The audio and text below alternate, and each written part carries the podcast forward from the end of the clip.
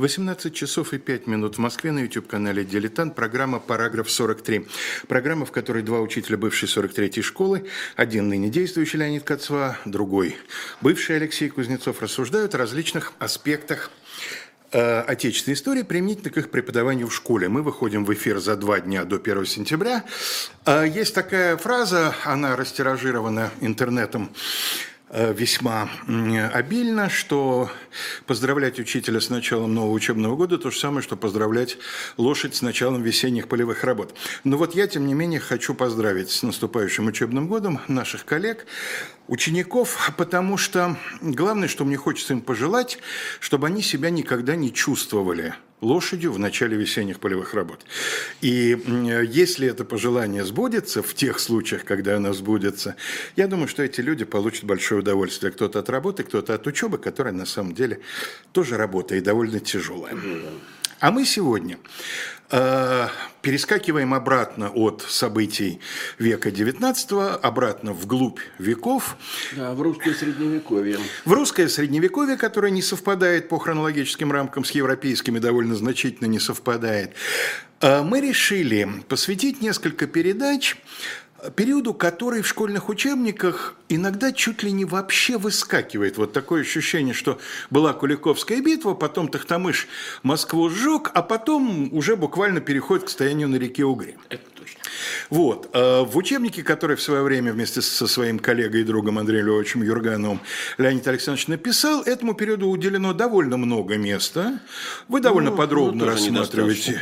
Ну, да, всегда недостаточно, да, всегда можно больше. Да.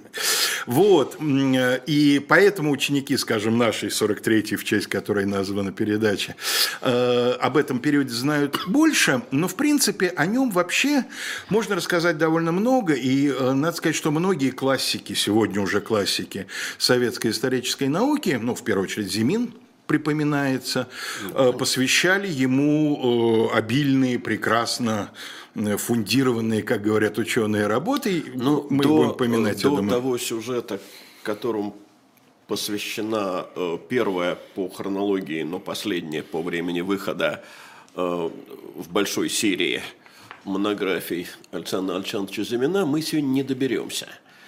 Потому что э, это монография, которая называется «Вичес на распутье», она посвящена уже событиям, э, ну, главным образом, второй четверти XV э, века, э, тому, что когда-то называлось феодальной войной в московском государстве, теперь это чаще называют междуусобной войной в русском государстве, чтобы не вдаваться в вопрос о том, был ли вообще да, в это время на Руси феодализм.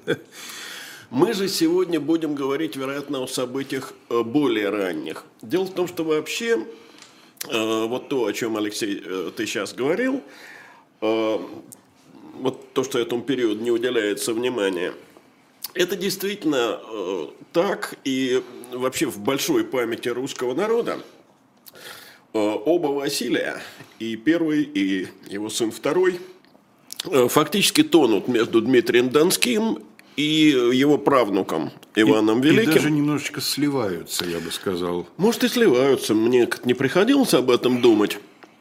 Э, но вообще, э, вот как Иван III иногда при всем своем величии э, в массовой памяти пропадает на фоне своего внука Ивана Грозного, так уж тем более сын и внук Дмитрия Донского пропадают на фоне и предка и э, потомка. А между тем, э, великое княжение Василия I было достаточно длительным. Э, ну, начнем, в общем, сначала. Дмитрий Донской умер в 1389 году. Умер по теперешним представлениям молодым, ему было 39 лет. Кстати, ты знаешь, вот в комментарии к одному из наших, к одной из наших предыдущих передач – Э, был задан такой вопрос, э, что ну вот Рюриковичи московские как-то умирали все молодыми, а рядом есть Гедеминовичи, и там продолжительность жизни, в общем, сопоставима с сегодняшней, что Ольгерда, что у Витфта. многих ну, других. Гордый и Красный ведь умерли не от болезни, ну, от болезни, но от, от инфекции, от чумы. Семен умер от чумы, Иван Красный нет. Нет? Мне кажется, нет, чума к этому времени прошла.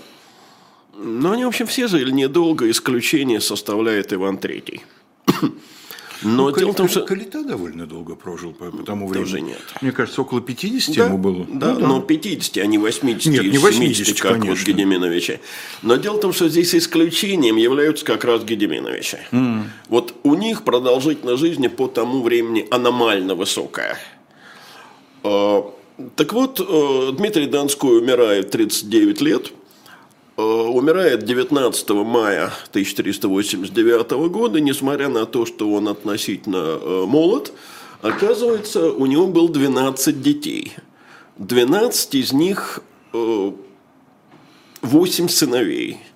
О дочерях мы сейчас говорить не будем, они в данном разговоре большого значения не имеют. А вот о сыновьях сказать надо. Из этих восьмерых отца пережили шестеро. Э, первый ребенок умер в раннем детстве, э, четвертый, по-моему, в младенчестве.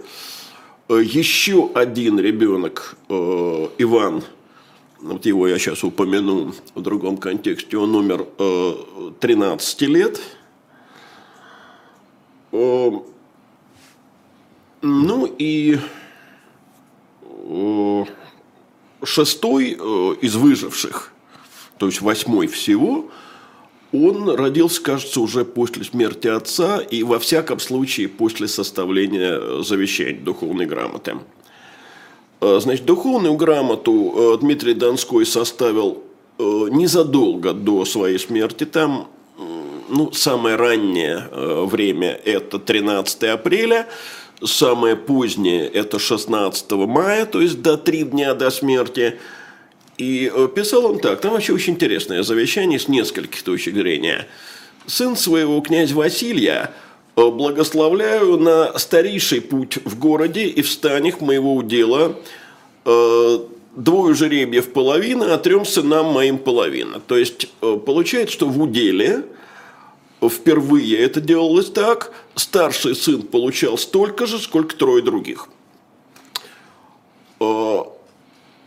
Завещание интересно еще вот с какой э, точки зрения. Вот сначала говорится о, об уделе, а потом вдруг идут дополнительные какие-то э, территории, которые тому или другому э, сыну даются.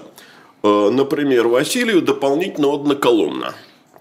Э, второму сыну из удела отдан Звенигород – дополнительно купля деда моего, вот тут возникает вопрос, потому что ну, хотя Дмитрий Донской, да, тогда это, конечно, купля калиты.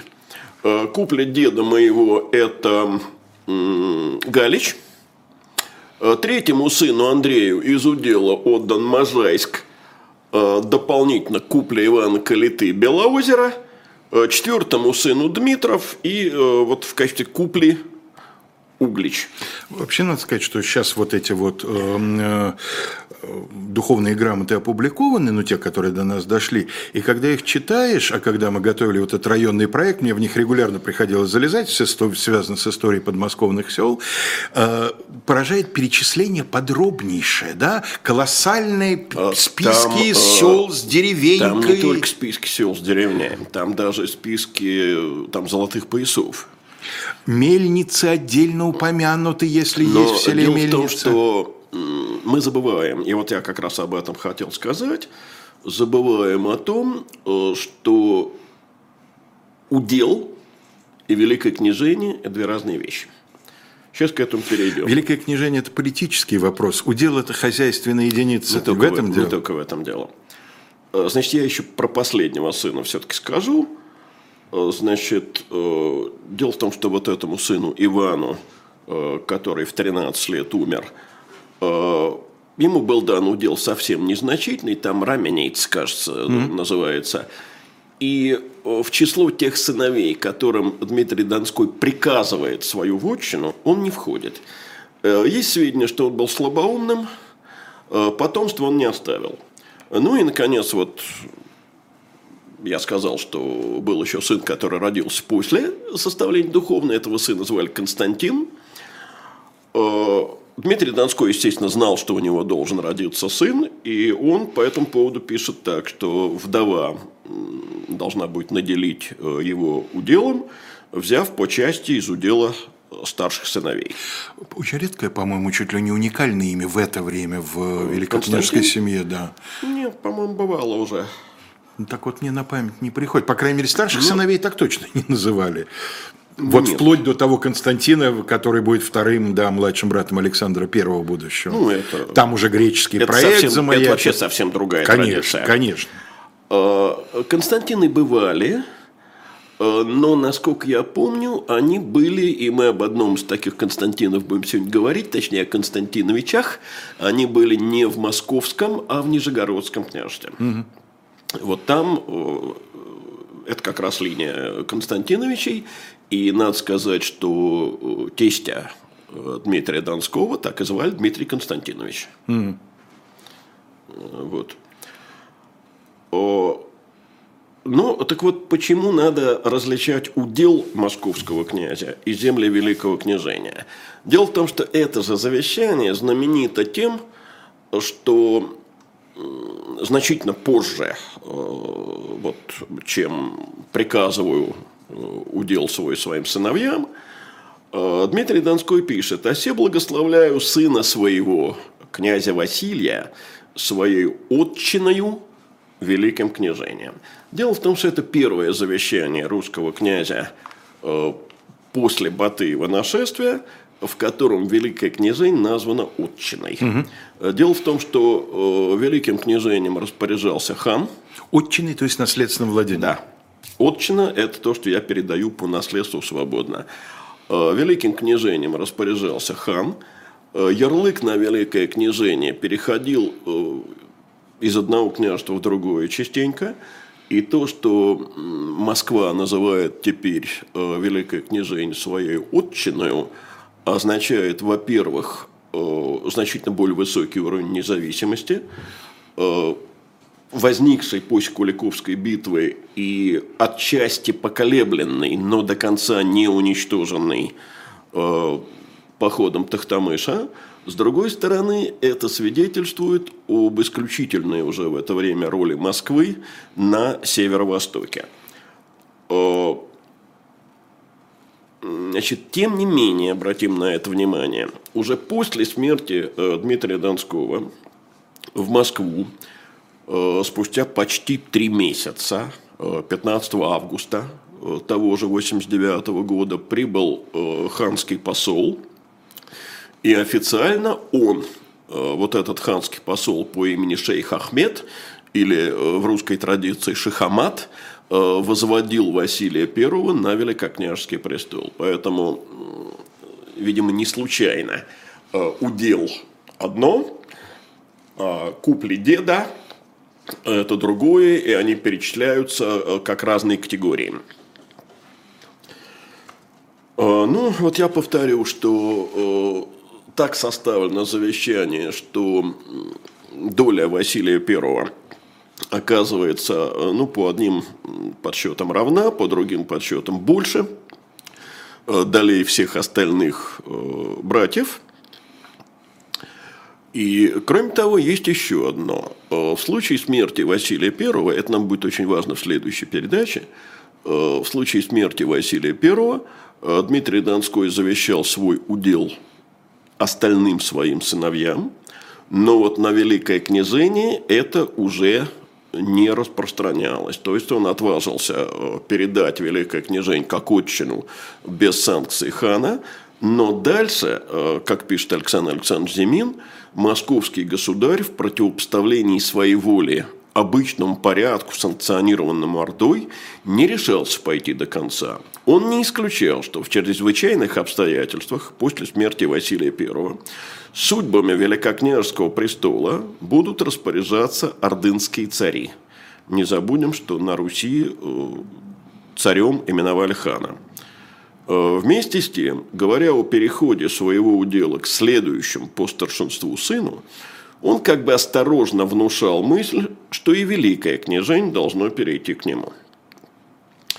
Э, ну вот теперь посмотрим, э, какова ситуация к 1389 году, к началу великого княжения э, Василия I. Лень, а можно да. по, по завещанию один вопрос Давай. по духовной грамоте? Вот, наверное, самая знаменитая из него фраза о переменит Конечно. Бог Орду и, и а не пер... будут платить а выход. Переменит Бог Орду, и дети мои не имут давать и выхода в Орду.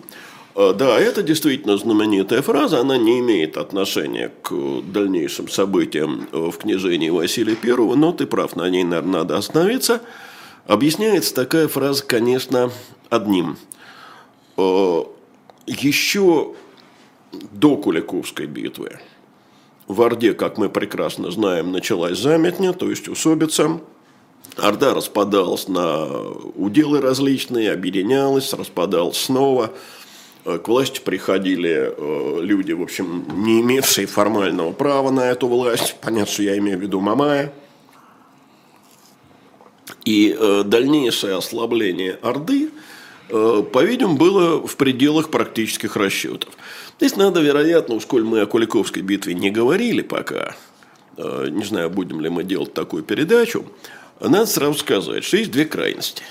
Одна крайность э, старинная, традиционная, когда Куликовскую битву изображали такой глобальной битвой Москвы с Ордой за независимость – Э, что, в общем, конечно, не совсем соответствует действительности. И другая крайность, которая распространилась ныне, когда Куликовскую битву изображают ну, сражением, так сказать, э, подручника одного ордынского владыки против другого. Бои, боями местного значения. Ну да, так сказать, Мамай мятежник, Дмитрий единственное, что делал, это помогал законному ордынскому владыке против незаконного. Это же не совсем правильно, хотя да, действительно мы знаем, что после Куликовской битвы, э, когда прибыли к Дмитрию послы э, хана Тахтамыша, э, он, естественно, сообщил им о том, что вот он против хана не поднимался.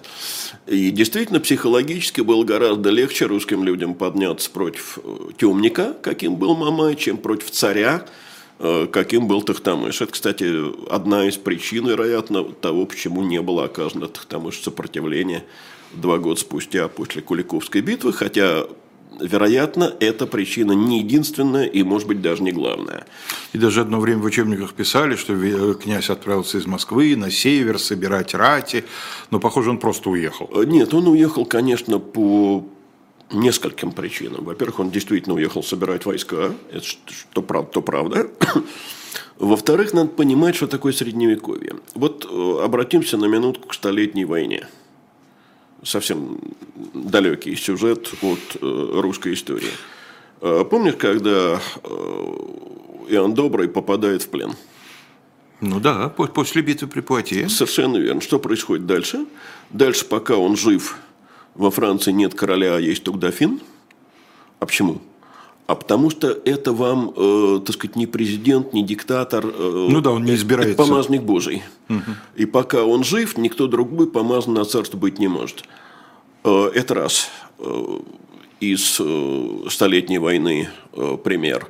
Другой пример из Столетней войны. Э, на смену великолепному, победоносному королю Карлу V приходит Карл VI Безумный. Угу. Франция опять валится так сказать, на дно вот всей этой политической ситуации. Нельзя отстранить Карла Безумного от королевского трона, потому что он законный король, он помазник Божий и все.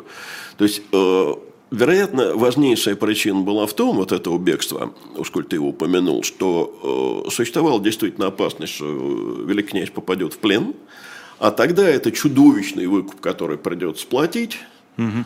э, это крушение государства. Вот государь в плену – это значит государство в плену. Ну да, на и... примере Ричарда «Львиное сердце» это прекрасно все проиллюстрировано. И спасти государя – это важнейшее было дело. Кстати, вот э, во время Куликовской битвы, ну, как известно, Дмитрий Донской не находился под княжеским стандартом, стягом, вернее сказать, и изображал... Простого ратника из себя, ну, да? изображал князя, я имел в виду другой человек, боярин Бренко. Угу. Но дело в том, что это и была самая опасная роль. И Бренко погиб.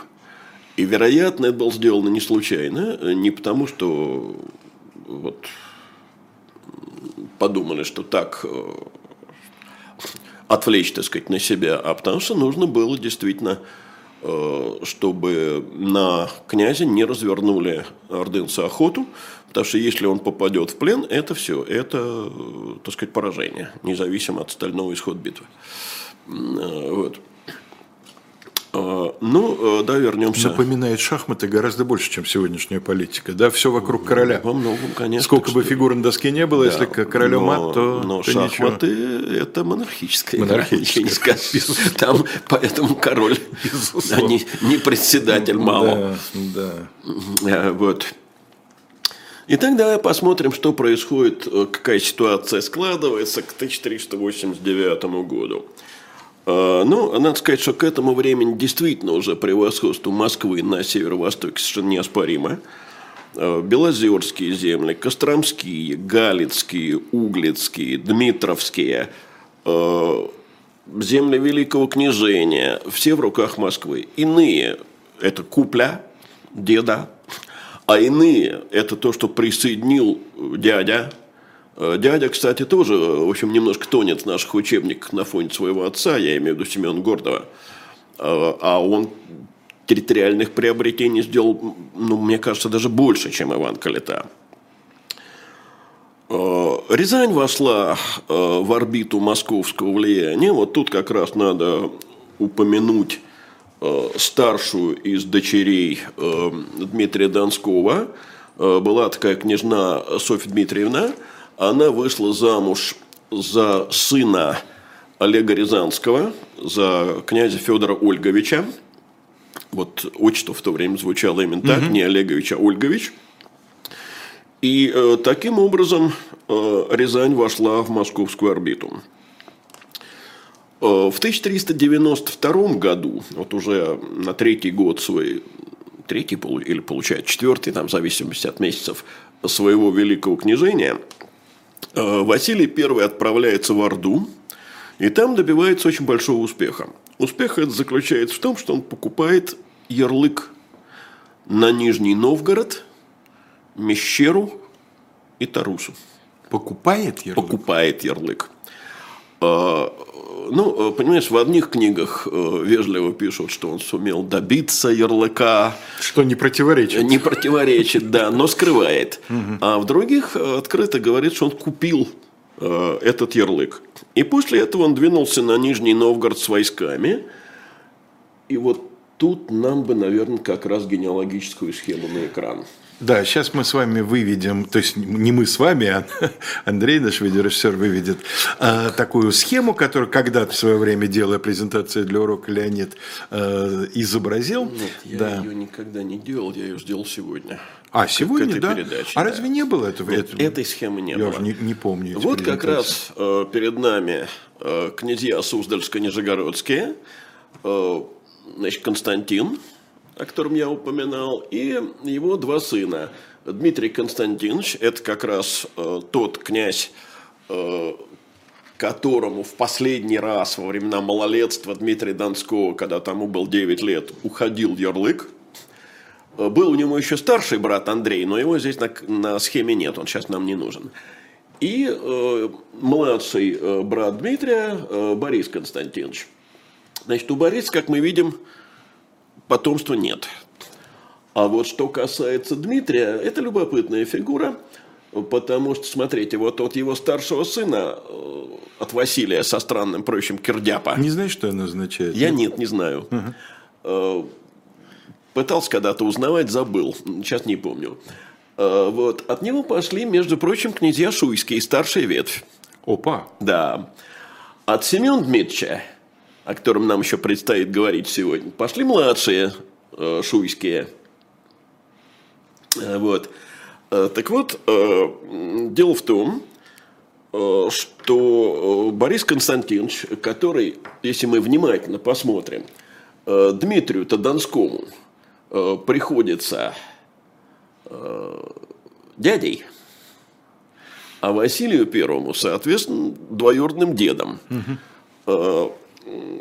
Так вот, Борис Константинович отдавать ярлык не хотел, несмотря на то, что ярлык был э, куплен.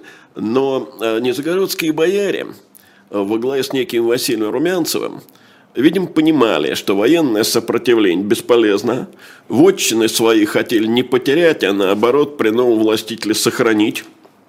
И поэтому они обратились к Борису со знаменитыми словами. «Господине княже, не надейся на ны, уже бы мы отныне не твои, и нести смя с тобою, но на тя есмы. Я думаю, что... Это совершенно гениальный текст, да, он наверняка да. сложно на слух воспринимается. Речь идет о том, что, господин, мы больше не с тобой. Да, мы больше не с тобой, но против, против тебя. тебя. Да, да не надейся на нас, потому что мы не с тобой, а против тебя.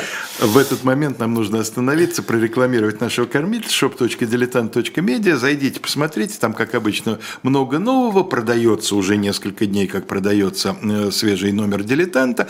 Ну, а э, по традиции что-то выделять, мы выделяем книгу Евгения Амельева «Русский месопогон».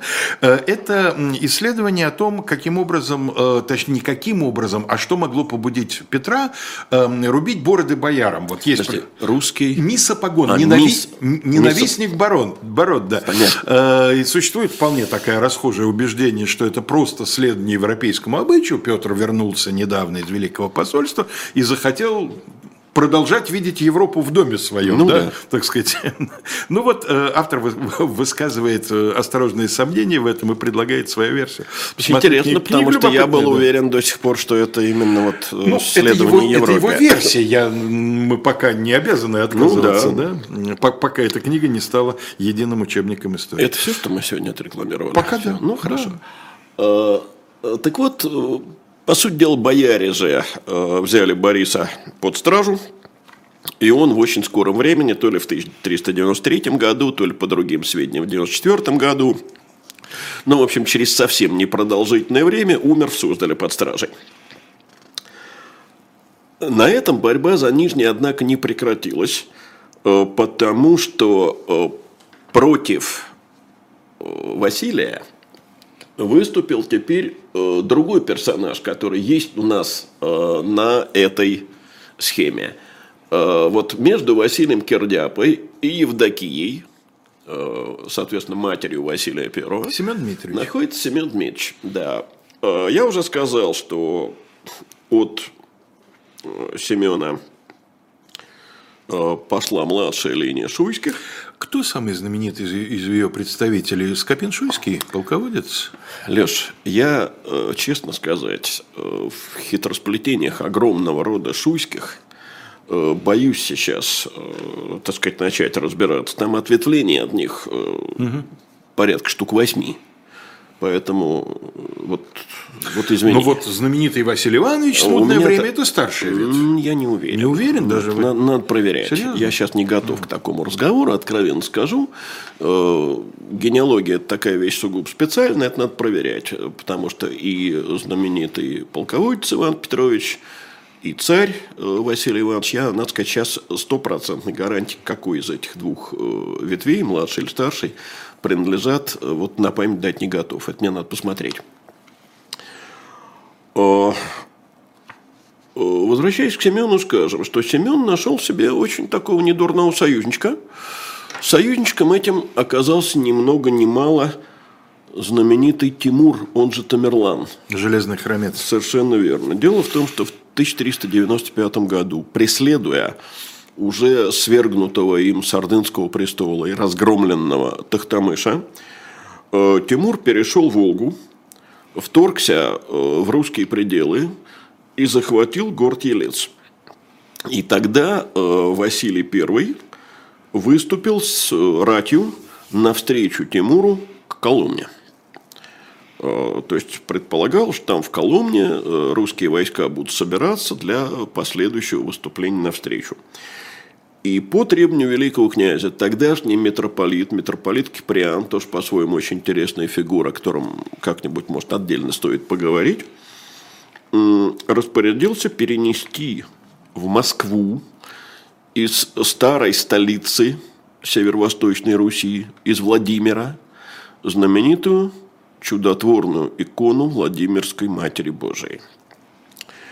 Э, икона прибыла в Москву с 26 августа 1395 э, года. Вот с этого времени она находится не э, в Успенском соборе Владимира, а в Москве, ну, о ее недавних путешествиях, так сказать, поминать сейчас не будем. Сейчас ее дом – это Никольская церковь Третьяковской галереи, домовой храм. А вообще она долго пребывала в Успенском соборе Московского Кремля.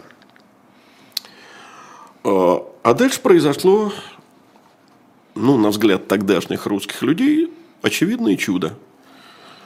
А, дело в том, что Тимур постоял в районе поселка Епифань приблизительно две недели – Епифань – это Тульская область. Э, если ехать от Тулы на юго-восток, то проезжаешь сначала город Новомосковск, а потом еще дальше на юго-восток вот будет это Епифань. Но ну, это все стык, если я не ошибаюсь, сейчас Липецкой, Орловской и Тульской областей. Нет, это, по-моему, не стык, это не граница Тульской области. Епифань, э, а Елец, ну, по-моему, уже в Липецкой области. Елец, да. После всех административных Елец, да. вот, вот этих вот, вот Ельце Тимур. Решений, да. В Ельце Тимур. Вот он там две недели постоял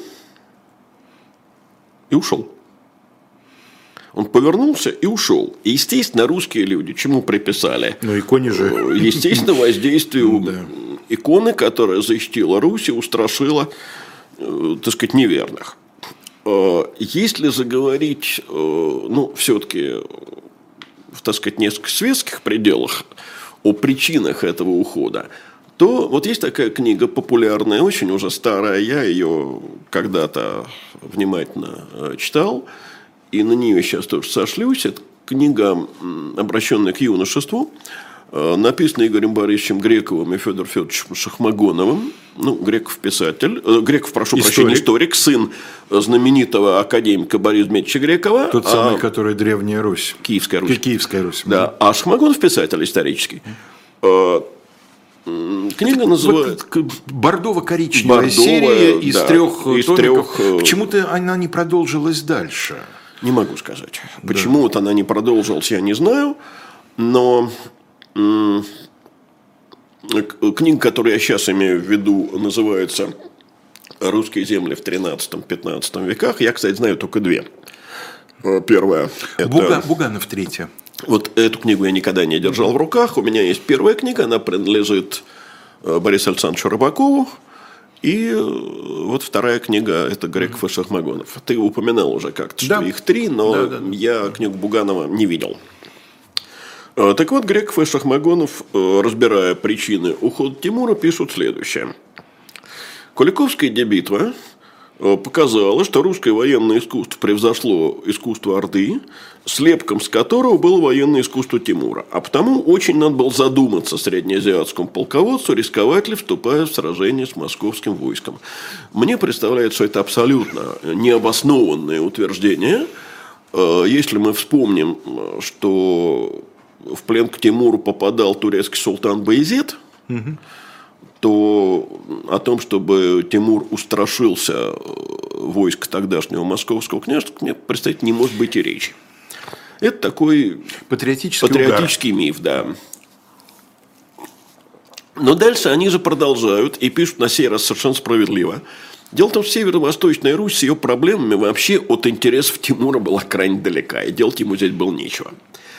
Э, может быть, справедливое третье их соображение – о том, что победа над Москвой усилила бы э, не столько самого Тимура, для него это было несущественно, а сколько его тогдашних противников, а именно э, Тахтамыша, угу. бежавшего в Литву, и Литву, соответственно, потому что Литва с Москвой противостояли друг другу. Ну вот комплекс этих причин побудил Тимур, по их мнению, уйти. Я думаю, что главная причина здесь из названных ими. Вторая, что ему вообще был здесь не слишком, не слишком он интересно. Он вообще не хотел сюда, да, ну, особенно. Зашел и зашел. Ну, зашел он сюда, преследуя угу. Тахтамыша. Э, даже после ухода э, Тимура борьба за Нижний Новгород отнюдь не прекратилась. Значит, продолжалась она еще 7 лет. Э, вот значит, после смерть Семена она только закончилась. Когда умер Семен, это тоже вопрос не совсем э, точно можно указать дату, или 1401 год, или э, 1402. Э, ну и вот как раз потомство Семена – это некоторое ответвление. Вот, например, Горбатый и Шуйский сюда. Угу. Вот. Э, ну, теперь смотрим дальше. При Василии... Вот теперь бы нам карту. Андрей, включите нам карту, пожалуйста.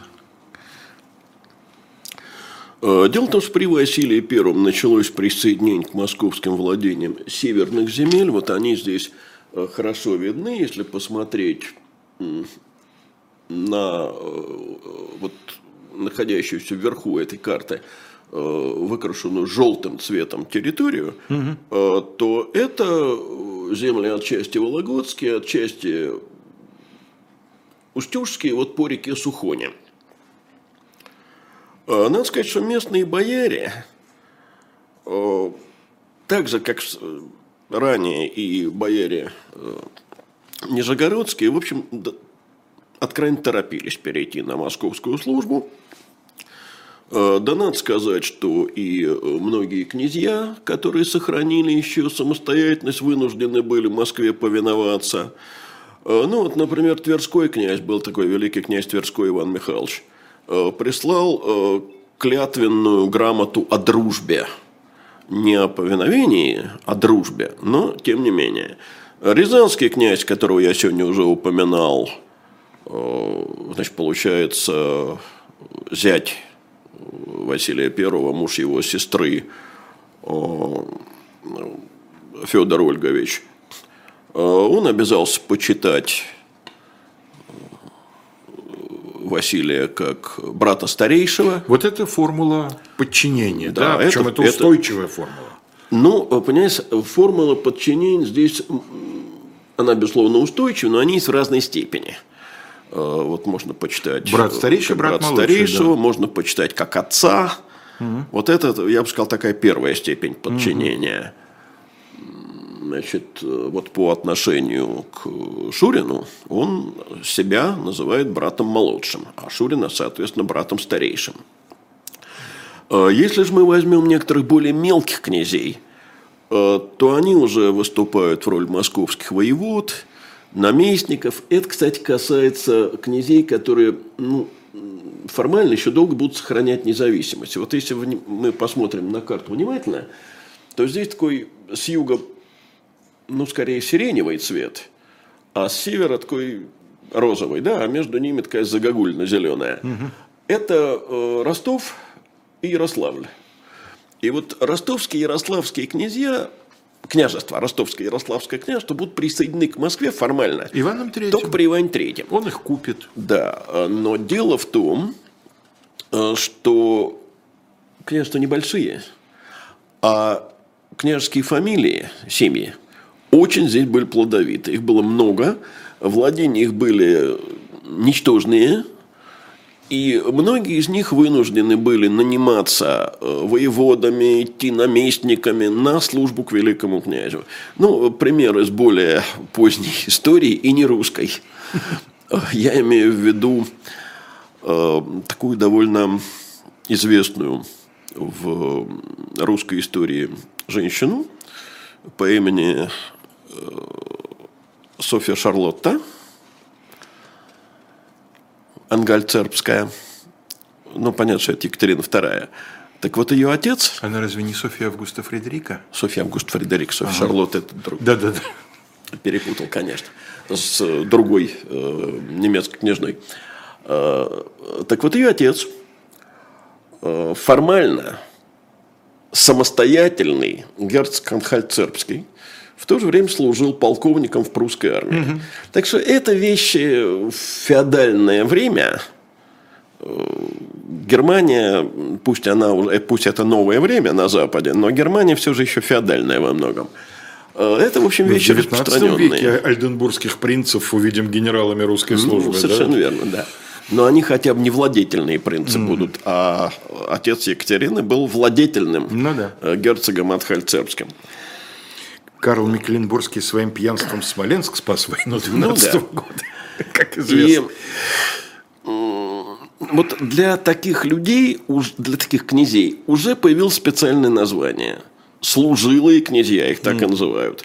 Стародубские, Белозерские, кое-кто из Оболенских – Э, вот некоторые ростовские, некоторые ярославские, не великие, а удельные. Угу. В родовых землях они сохраняют княжеские права. То есть они, например, жалуют, выдают жалованные грамоты э, земли. А вот покупая вотчины вне своих э, прежних родовых Они владений. Они просто служилые. Они да? просто вотчинники, угу. титулованные, но обычные вотчинники. Все это дойдет до князя Мышкина когда-нибудь, до абсолютно человека почти нищего, как мы знаем, у да. Достоевского. Угу. Это дойдет и до известных либеральных деятелей. Да, конечно. До князя Дмитрия да. Шаховского, да, например. Да, да. Вот. Но это другая эпоха. Э, и таким образом, если мы говорим о том, что на северо-востоке уже Москва совершенно точно преобладает, э, то э, главным стратегическим соперником, пока не противником, соперником Москвы, конечно, является Великое княжество Литовское и Русское. Но как раз в 90-х годах Василий I с Литвой сближается. Здесь несколько слов придется сказать о ситуации в Литве. Может быть, мы повторимся. Ну, та передача была уже достаточно давно, да, так что не грех напомнить. О, о Литве, но ничего страшного, да. Э, дело в том, что там, э, как известно, Егайло с 1385 года стал польским королем. Э, вскоре между ним и его двоюродным братом Витвтом начался конфликт. Конфликт перерос в войну. И к 92 году конфликт разрешился следующим образом.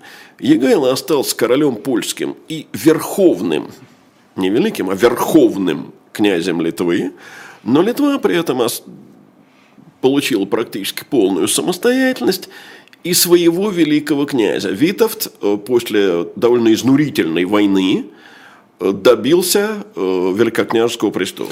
Ну, то есть Литва и Королевство Польское связаны пока тем, что называется личная уния. Они долго будут связаны да. личной унией, До, но при этом фактически, века. фактически Литва самостоятельна. Угу. И вот как раз э, во время этой э, войны со своим двоюродным братом, стараясь утвердиться э, на э, литовском престоле, Э, Витовт сблизился э, с Москвой и в 90 году, 1390 году, выдал свою дочь Софью за Василия Меча. Э,